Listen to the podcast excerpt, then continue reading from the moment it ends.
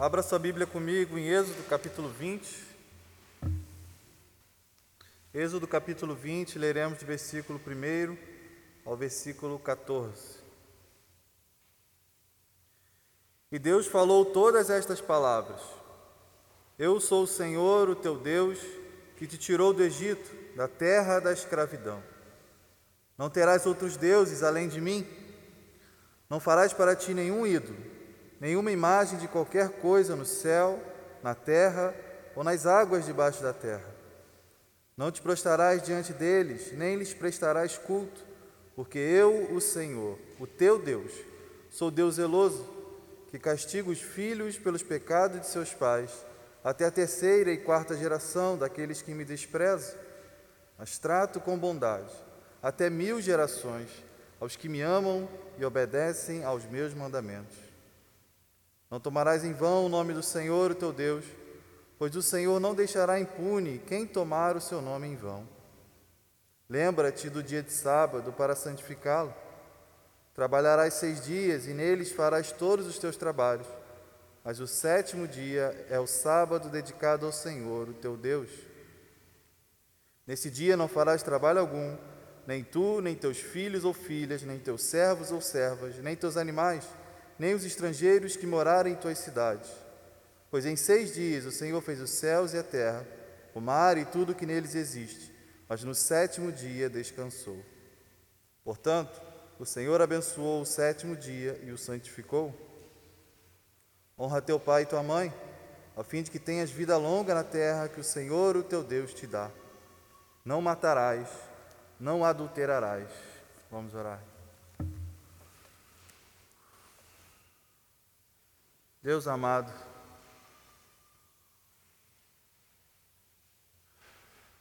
fala conosco. Por meio, Senhor, de mais um mandamento que tu nos deste.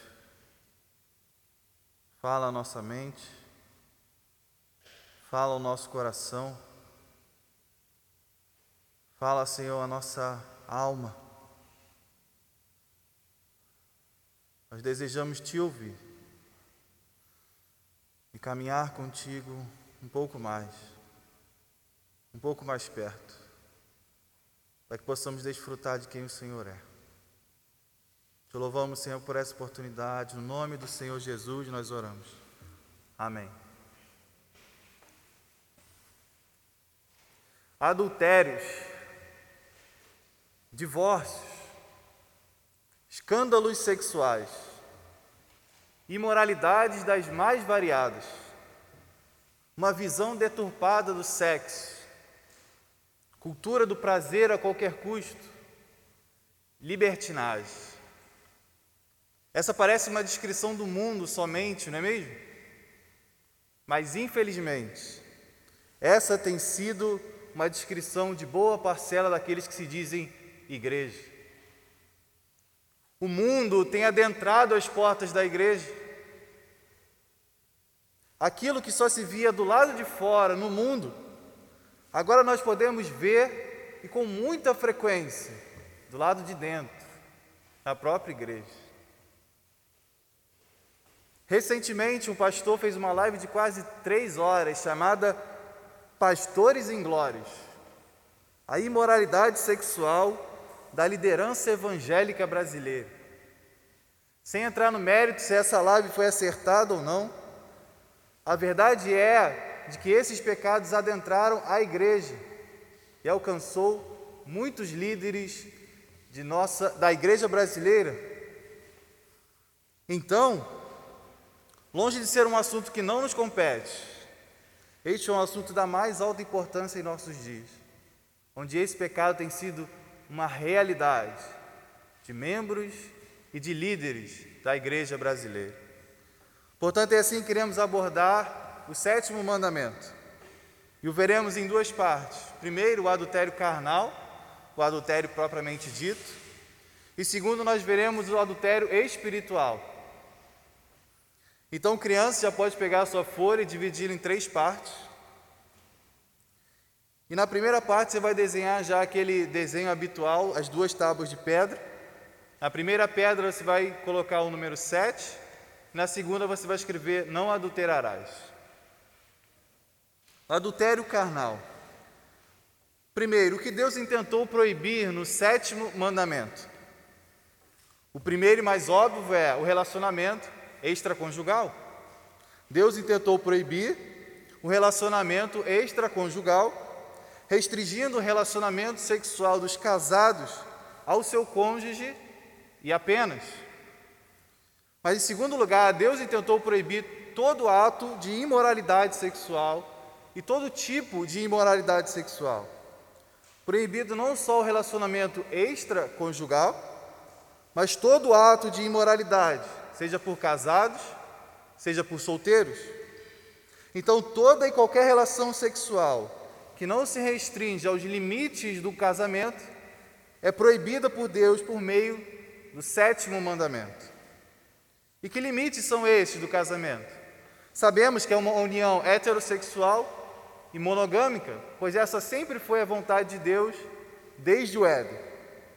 Portanto, por meio do sétimo mandamento, Deus proíbe, primeiro, o relacionamento extraconjugal e depois todo ato de imoralidade sexual. A pergunta 108 da Confissão Belga diz: O que o sétimo mandamento nos ensina? Toda impureza sexual é amaldiçoada por Deus. Por isso, devemos detestá-la profundamente e viver de maneira pura e disciplinada, sejamos casados ou solteiros. Então, Deus proíbe o ato de imoralidade, o ato extraconjugal, restringindo a relação sexual ao casamento, e ao casamento apenas. Mas a proibição desse mandamento vai além dos atos de imoralidade fora do casamento. Ela abarca também pensamentos, os olhos e os desejos. Abra sua Bíblia comigo em Mateus capítulo 5. Versos 27 a 30.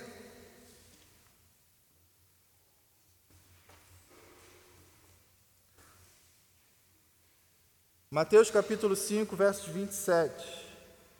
Vocês ouviram o que foi dito? Não adulterarás. Mas eu lhes digo: qualquer que olhar para uma mulher e desejá-la, já cometeu adultério com ela no seu coração. Se o seu olho direito fizer pecar, arranque-o, lance-o fora. É melhor perder uma parte do seu corpo do que ser todo ele lançado no inferno. E se a sua mão direita fizer pecar, corte-a e lance-a fora. É melhor perder uma parte do seu corpo do que ir todo ele para o inferno. Então, longe desse mandamento se limitar somente a atos ilícitos, atos sexuais ilícitos, o Senhor Jesus o, o lê como sendo ainda mais profundo, proibindo não só os atos, mas os pensamentos, os desejos do coração. Aquele que olhar para uma mulher e desejá-la, já cometeu adultério com ela. Então, essa proibição fala de desejos lascivos, de desejos cobiçosos, fala dos olhos, dos pensamentos, da mente, daquilo que nós vemos, pensamos, daquilo que assistimos, de todas as coisas, nós devemos nos guardar. E Jesus, para enfatizar o peso desse, desse mandamento, a natureza radical da ética do povo de Deus, ele diz: se o seu olho ou a sua mão o fizer pecar, corta-o se você pode acrescentar qualquer outra coisa. Se o Netflix, se os lugares onde eu, onde eu estou, se as conversas que eu tenho, se aquilo que eu olho, ouço, penso, desejo, se o fizer pecar, diz Jesus, corta-o, porque isso levará a quebrar o sétimo mandamento, que é um grave pecado contra Deus. Por isso, Jesus se vale desse exagero e tudo aquilo que o leva a pecar, tudo aquilo que o leva a quebrar o mandamento de Deus deve ser cortado da sua vida. Pergunta 109 da Confissão Belga diz: Mas Deus, neste mandamento, proíbe somente adultério e outros pecados vergonhosos? Resposta: Não, pois como o nosso corpo e a nossa alma são o templo do Espírito Santo, Deus quer que os conservemos puros e santos. Por isso, Ele proíbe todos os atos, gestos, palavras, pensamentos e desejos impuros e tudo o que possa atrair o homem para tais pecados. Então, não adulterarás significa a proibição do relacionamento extraconjugal, a proibição de todo ato, de todo tipo de imoralidade sexual, a proibição de desejos lascivos, desejos cobiçosos, e que nós deve, devemos observar tudo o que nós olhamos, pensamos, tudo que entra em nosso coração. Mas não só isso. Continue comigo no, em Mateus capítulo 5 e veja o que mais é proibido por meio desse mandamento. Verso 31 foi dito: Aquele que se divorciar de sua mulher deverá dar-lhe certidão de divórcio. Mas eu lhes digo que todo aquele que se divorciar de sua mulher, exceto por imoralidade sexual, faz que ela se torne adúltera, e quem se casar com a mulher divorciada estará cometendo adultério. Então, outra coisa que Jesus diz, que é proibido por meio deste mandamento, é o divórcio. Porque ele diz que quem se divorcia e casa novamente é culpado de adultério. Então, este mandamento também proíbe o divórcio, porque o divórcio atenta contra os limites do casamento, atenta contra a circunscrição do relacionamento sexual que Deus desejou, que é o casamento. Então Deus proíbe por meio desse mandamento também o divórcio, o relacionamento extraconjugal, os pensamentos e desejos do nosso coração, todo ato de imoralidade sexual e o divórcio. O Catecismo Maior de Westminster resume dessa forma: os deve deveres exigidos no sétimo mandamento são castidade no corpo, mente, afeições, palavras e comportamento, e a preservação delas em nós mesmos e nos outros, a vigilância sobre os olhos e todos os sentidos, a temperança, a conservação da sociedade de pessoas castas, a modéstia no vestuário, o casamento daqueles que não têm o dom da continência, o amor conjugal e a coabitação, o trabalho diligente em nossas vocações, o evitar todas as ocasiões de impurezas e resistir às suas tentações. Então eu pergunto, irmãos e irmãs, onde está o seu coração?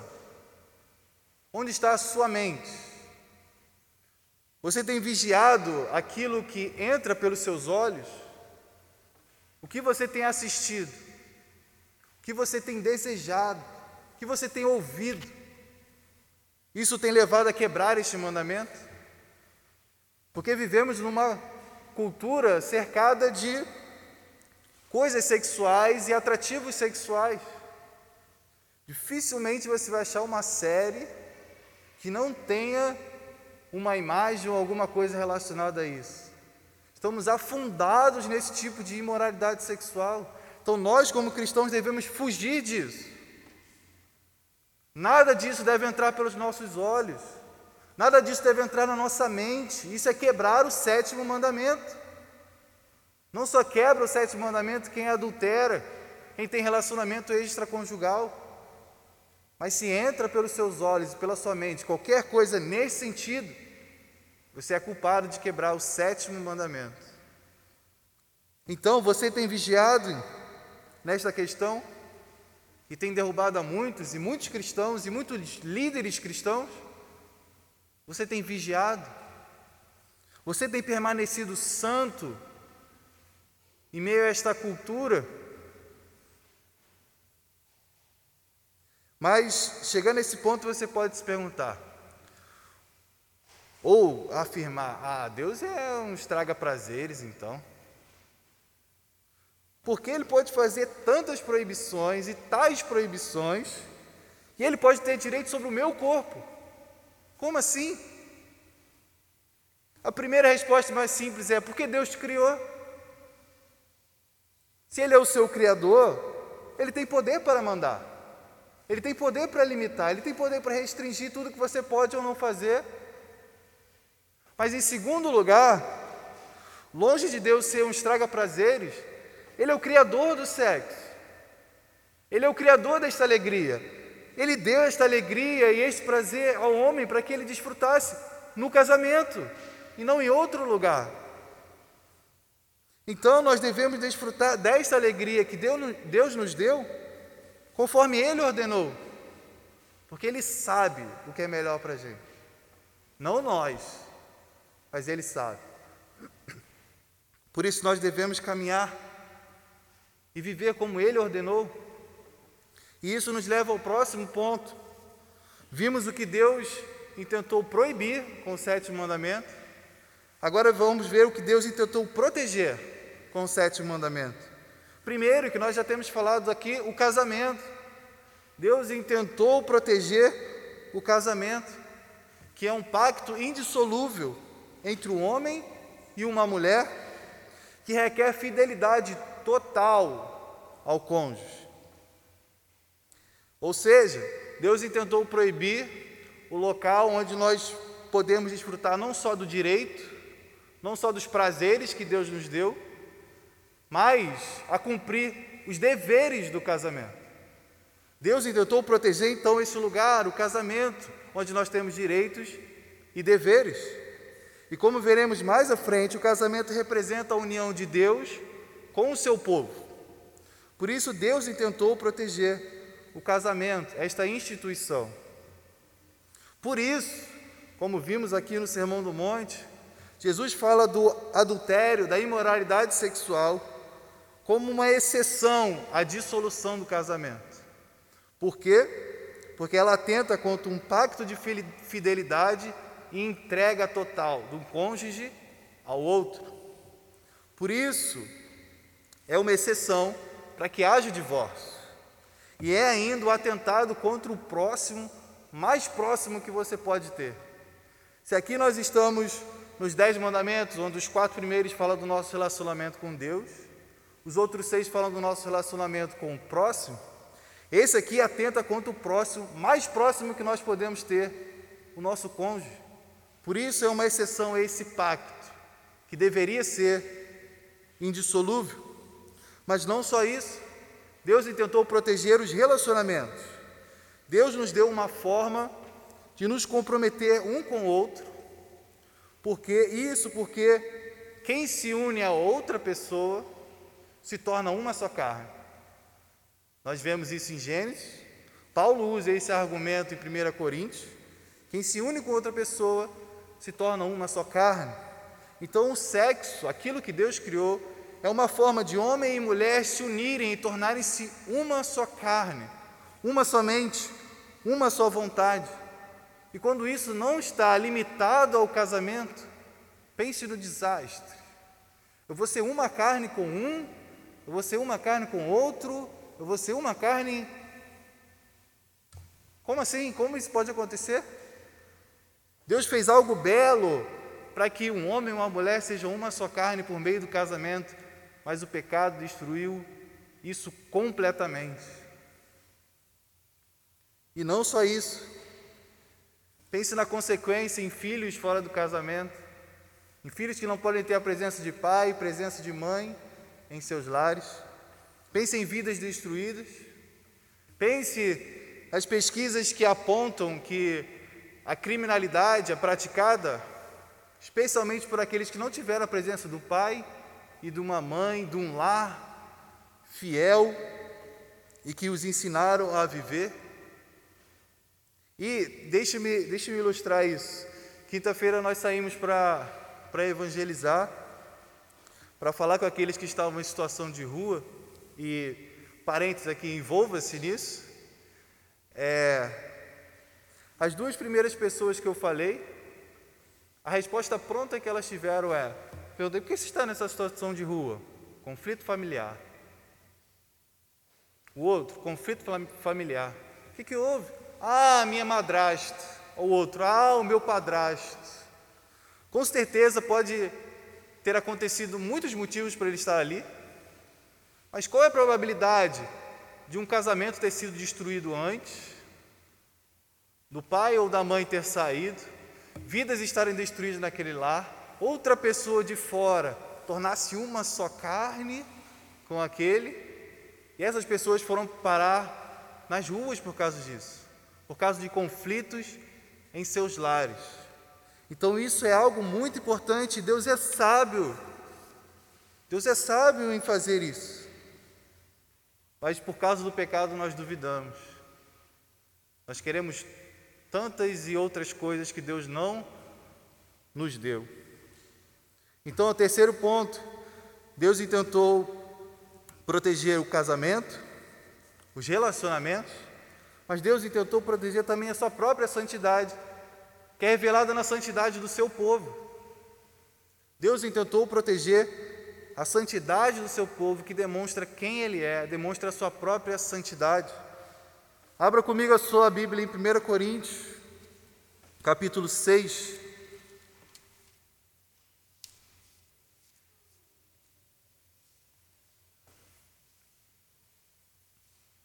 1 Coríntios capítulo 6, a partir do verso 13. Na segunda parte. 6, 13, parte B. O corpo, porém, não é para a imoralidade, mas para o Senhor e o Senhor para o corpo. Por seu poder, Deus ressuscitou o Senhor e também nos ressuscitará. Vocês não sabem que os seus corpos são membros de Cristo? Tomarei eu os membros de Cristo e os unirei a uma prostituta? De maneira nenhuma. Vocês não sabem que aquele que se une a uma prostituta é um corpo com ela? Veja Paulo usando esse argumento de novo, lá do Éden. Pois, como está escrito, os dois serão uma só carne, mas aquele que se une ao Senhor é um espírito com ele. Fujam da imoralidade sexual. Todos os outros pecados que alguém comete, fora do corpo os comete. Mas quem peca sexualmente, peca contra o seu próprio corpo. Acaso não sabem que o corpo de vocês é santuário do Espírito Santo que habita em vocês, que lhes foi dado por Deus e que vocês não são de si mesmos? Vocês foram comprados por alto preço, portanto, glorifiquem a Deus com o seu próprio corpo. É assim que nós devemos viver. Nós somos templos do Espírito Santo. Diz Paulo: unirei os membros de Cristo a uma prostituta. Pense na realidade então da igreja. Pense na realidade da sua vida. Fazer isso, quebrar o sétimo mandamento, é unir os membros de Cristo àquilo que é imoral. Você já pensou na profundidade desse pecado? Você é templo de Deus, templo do Espírito Santo um com o Senhor. Mas quando você quer o mandamento, você pega os membros de Cristo e une a uma imoralidade. Isso é grave, irmãos. O que tem acontecido dentro da própria igreja é gravíssimo. Pessoas unindo os membros de Cristo àquilo que é imoral, aquele que é santo, aquele que é bom, aquele que é gracioso, aquele que nos deu do seu espírito nós desprezamos isso e unimos Cristo com aquilo que é imoral. Mas você pode não estar convencido disso e perguntar: mas e o meu prazer? Deus está apenas restringindo minha liberdade, não convencido daquilo que Deus tentou proteger ou proibir. Deus está apenas restringindo a minha liberdade. O que eu procuro é prazer e alegria completos. É isso que eu quero, então não dá para obedecer isso. É isso que o mundo diz. O mundo procura alegria e prazer completos no sexo, no dinheiro ou em qualquer outra coisa, no poder, na fama. Mas qual é a resposta de Deus? Qual é a resposta da igreja? Qual é a resposta da Bíblia? Nós encontramos prazer e alegria completos em Deus, não no mundo, não no sexo, não no dinheiro, não na fama, não no poder, mas em Deus. Se você está procurando prazer e alegria completos, a resposta é que você só vai achar isso em Deus e nenhum outro. Pense comigo. Se Deus deu esses prazeres para nós desfrutarmos, prazeres lícitos, o que é estar na presença daquele que criou esses prazeres? Se os prazeres lícitos são bons, o que é estar na presença do Criador dos prazeres? Não é um prazer muito maior? Incomparável prazer é estar na presença do Senhor, que criou todos os prazeres que nós podemos desfrutar. Salmo 16, verso 11 diz: tu me, tu me farás conhecer a vereda da vida, a alegria plena da tua presença, eterno prazer à tua direita. É em Deus que nós podemos encontrar prazer e alegria completos, em nenhum outro. Portanto, a santidade, isto é, a obediência aos mandamentos de Deus, longe de ser um impeditivo para alegrias e prazeres, ela é um catalisador dos nossos prazeres terrenos. A vida cristã não exclui os prazeres, mas ela os redime e ela os aumenta. Porque quando os nossos prazeres estão subordinados ao prazer em Deus, que é muito maior, é aí que nós temos verdadeiro prazer. É aí que nós podemos desfrutar dos prazeres terrenos de forma lícita que o Senhor nos concedeu. Longe dele, tudo se torna passageiro, sem sentido e pura idolatria. Então você pode se perguntar: como eu posso estar na presença de Deus para desfrutar dessa alegria desse prazer completo? Mateus capítulo 5 diz: Bem-aventurados puros de coração, pois verão a Deus. Hebreus capítulo 12: Sem santidade ninguém verá o Senhor. Então, pureza e santidade são determinantes para que alguém possa ver a Deus, caminhar com Deus, ter comunhão com Ele. E isso passa pela obediência aos mandamentos do Senhor. Então, se você procura alegria e prazeres com, completos, busque a pureza, busque a santidade, obedeça os mandamentos de Deus, que você desfrutará de prazer, de eterno prazer e alegria plena na presença de Deus. Mas, quem pode andar com Ele assim? Quem de nós não tem pecado e pode se chamar puro ou santo? Quem pode permanecer em Sua presença? Isso nos leva ao próximo ponto, que é o adultério espiritual. Mas antes, crianças, no seu segundo, segunda parte do seu desenho, você vai desenhar uma aliança, vai desenhar ela partida ao meio, uma aliança quebrada. E você vai escrever lá em cima: o pecado quebra a aliança com Deus. Vai desenhar uma aliança, como aí do, do seu papai, da sua mamãe, e uma aliança quebrada. E vai escrever: o pecado quebra a aliança com Deus. Segunda parte, o adultério espiritual. O casamento, como nós vimos, é uma união entre duas pessoas, mas mais do que isso, ela representa a união de Deus com o seu povo. Essa é a linguagem do Antigo Testamento, quando Deus fala dele e Israel, Deus sendo marido, Israel sendo uma, uma esposa. Essa é uma linguagem do Novo Testamento, onde fala de Cristo como o marido e da igreja como sua noiva.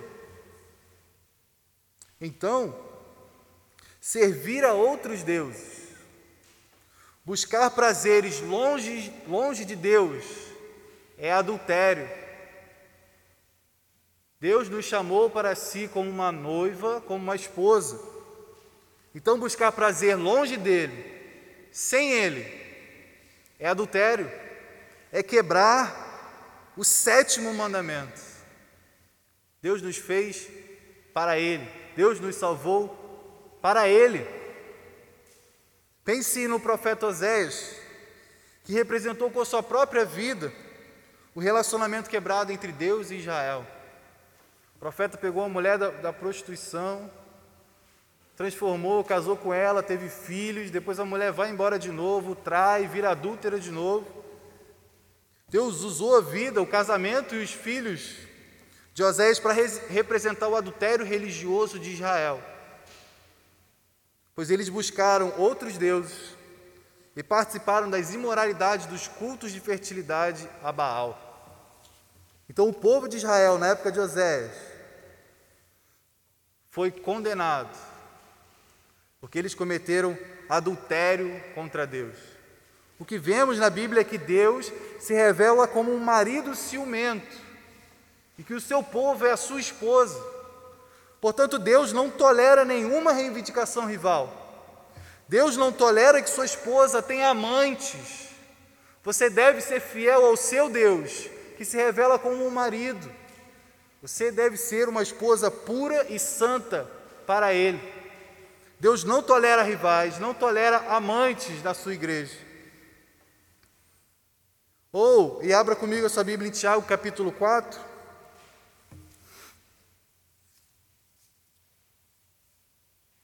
Tiago, capítulo 4, descreve a mesma coisa, agora no Novo Testamento. Tiago diz, capítulo 4, versos 1 a 4: De onde vêm as guerras e contendas que há entre vocês? Não vem das paixões que guerreiam dentro de vocês? Vocês cobiçam coisas e não as têm. Matam e invejam, mas não conseguem obter o que desejam. Vocês vivem a lutar e a fazer guerras. Não têm porque não pedem. Quando pedem, não recebem, pois pedem por motivos errados para gastarem seus prazeres. Ouça o que o Tiago diz. Adúlteros. Vocês não sabem que a amizade com o mundo é inimizade com Deus? Quem quer ser amigo do mundo faz-se inimigo de Deus. Tiago está escrevendo para a igreja, e a sua palavra é adúlteros.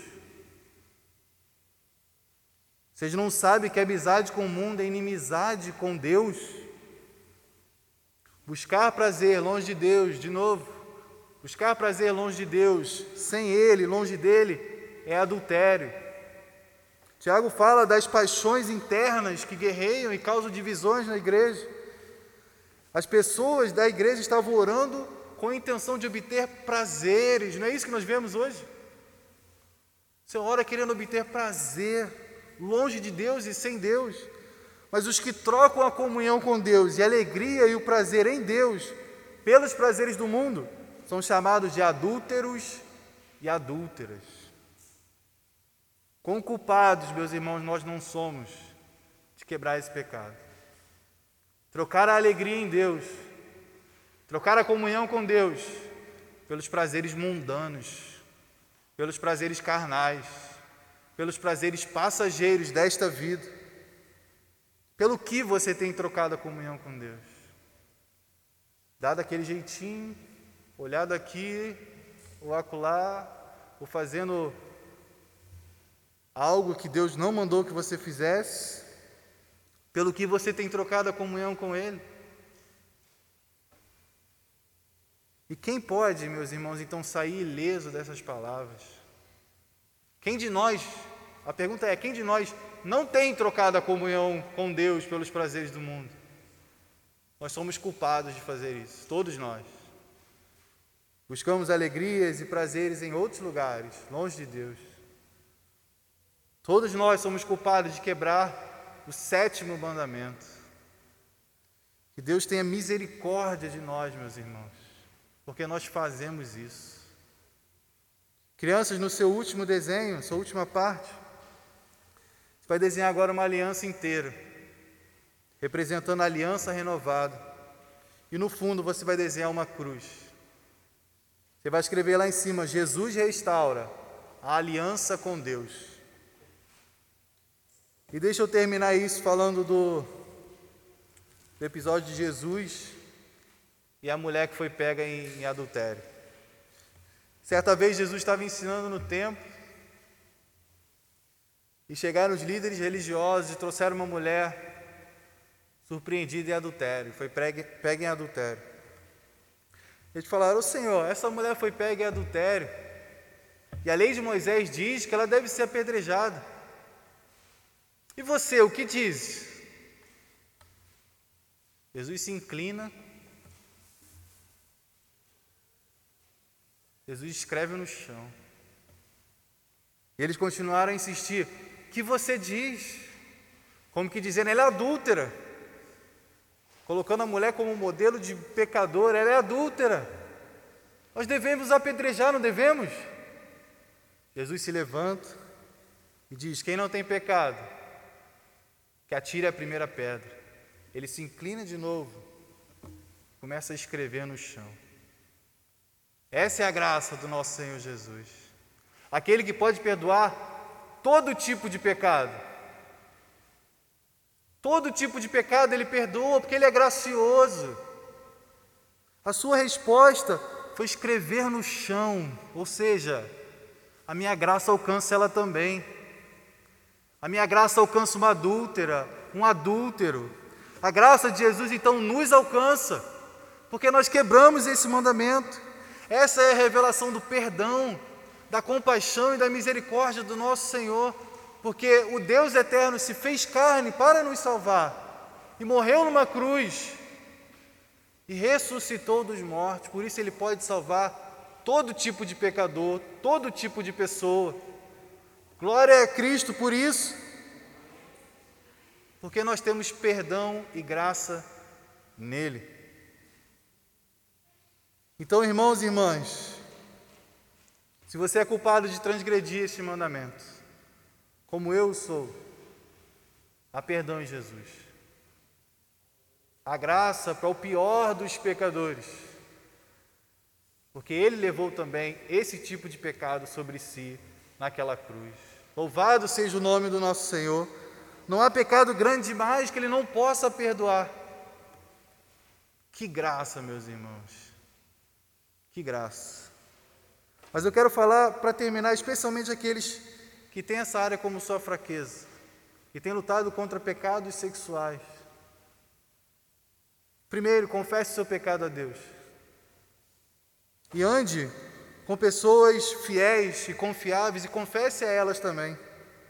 Lide com o seu pecado, esse pecado que traz culpa e condenação e afastamento.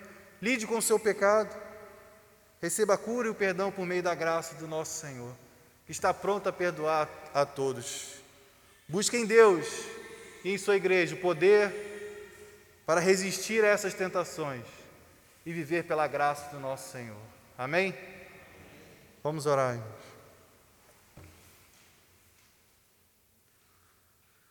Ó oh, Jesus, nós te louvamos,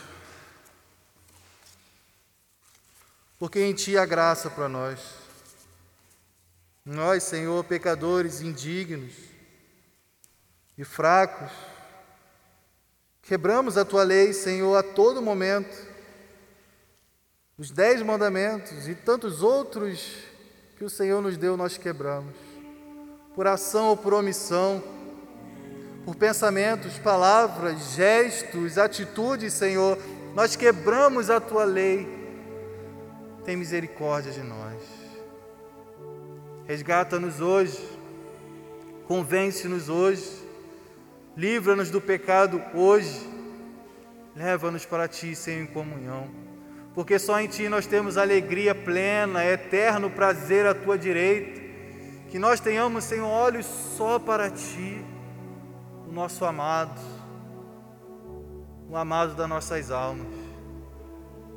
Que busquemos no Senhor o prazer, que busquemos no Senhor a alegria, que busquemos no Senhor a satisfação de todos os nossos desejos, a satisfação da nossa alma